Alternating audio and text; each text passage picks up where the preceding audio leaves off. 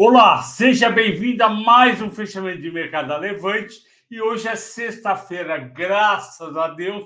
E o programa de hoje é dedicado a Sueli, que sempre escreveu comentários e nos últimos dois, três dias não escreveu. Eu estou preocupado com você, Sueli. Espero que esteja tudo bem. Como é sexta-feira, eu desejo um bom fim de semana a todos. E a minha sugestão para o fim de semana é o filme Um Marido Fiel, da Netflix.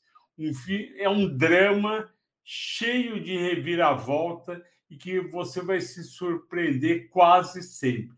Vale realmente a pena assistir, são apenas duas horas.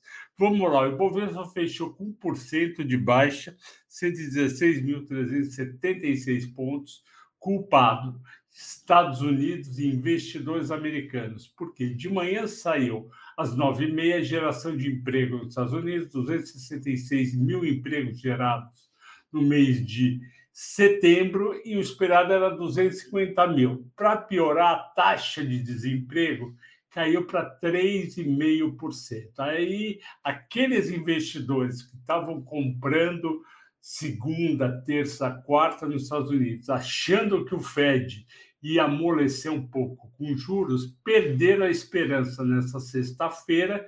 A Treasury de 10 anos, que é o parâmetro da renda fixa, que chegou a 3,58 ou 59 na segunda-feira à tarde, hoje foi para 3,89. Isso faz um, uma baita diferença no valuation das empresas, pelo menos no curto prazo, porque a taxa de desconto acaba subindo por tabela. E com isso saíram vendendo e nos prejudicaram. A gente caiu 1%, mas mesmo assim o mercado brasileiro fechou com alta de 5,7% na semana, devido à euforia do primeiro do resultado do primeiro turno das eleições. Eu acho ok ter essa euforia, mas eu lembro que a eleição é totalmente imprevista. E eu lembro a vocês que os governos passam, se bem que aqui no Brasil demora um pouco e às vezes volta, e as empresas não. Tem aí o caso de Itaú, Bradesco, Ambev, Petrobras, Vale Banco do Brasil. É tudo empresa para 200, 300 anos e vão passar por dezenas de governos e se crescerem resultado, receita, EBITDA, lucro e dividendo, não há governo que prejudique. A gente já viu isso nos últimos 30 anos tranquilamente, principalmente eu, que estou desde 1 de junho, 1 de novembro de 84. Vamos lá. É, o nosso dólar mal subiu, foi de 5,20 para 5,21, isso não é subida, e também foi influenciado pelo resultado das eleições, porque na sexta-feira, semana passada, ela estava em 5,40. Mas vamos para o que realmente interessa, que é o preço das ações, o que, que aconteceu com elas.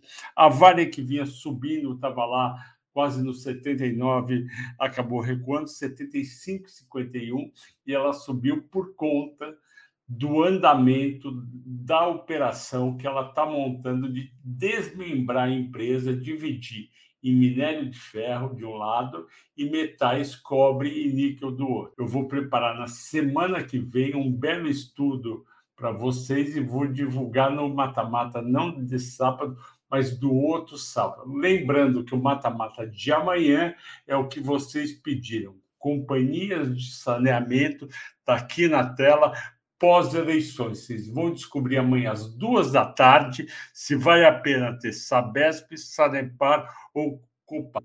Tudo bem bacana, olhando resultados do segundo trimestre, projeção de dividendos para o ano, necessidade de investimentos nos próximos cinco anos, número de clientes, quanto tem de cobertura, quanto pode crescer, risco do marco regulatório e, por fim, um estudo da nova composição da Assembleia Legislativa de cada um desses estados, São Paulo, Paraná e Minas Gerais, para ver se é possível o governador, caso ele queira realmente privatizar a empresa de saneamento do Estado se ele vai conseguir passar pela Assembleia Legislativa. Está bem bacana, não perca. Amanhã às 14 horas, eu e o Cauê ficamos uma semana inteira fazendo, fizemos com muito carinho e dedicação. Destaques de, de Petrobras, Petrobras praticamente estável, ela estava subindo por causa do petróleo,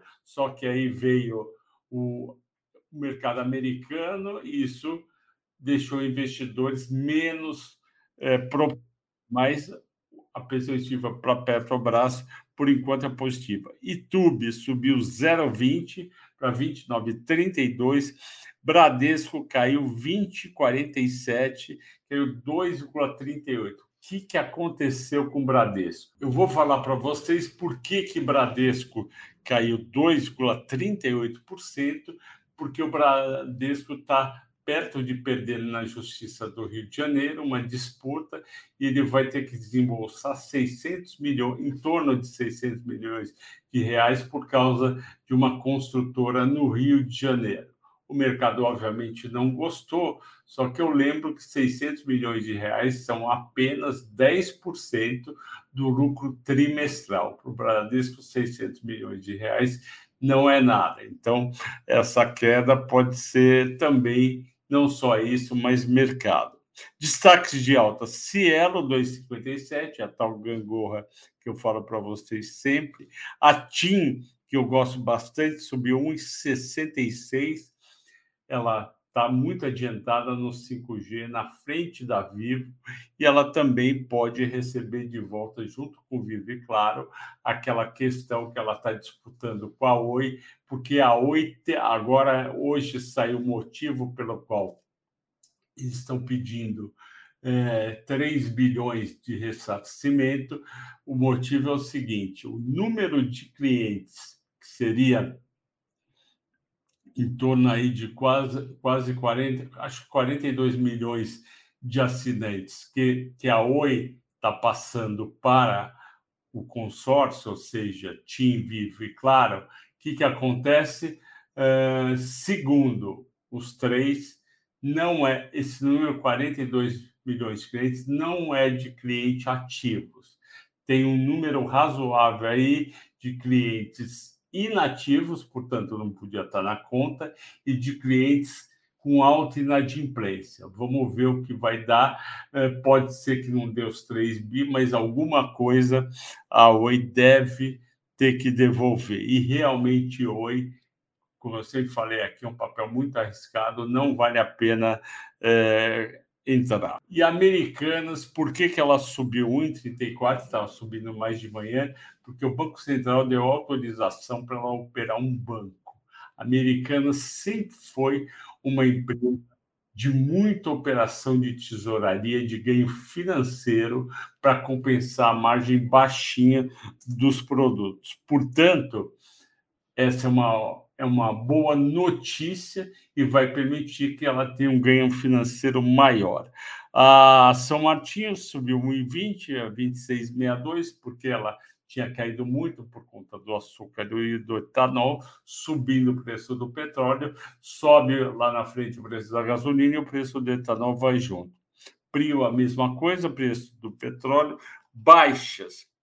Cosan caiu 8,30, o que aconteceu com a Cosan? Ela comunicou hoje de manhã que ela fez uma posição de 4,6%, 24 bilhões em ações da Vale através de empréstimos e operações de derivativos.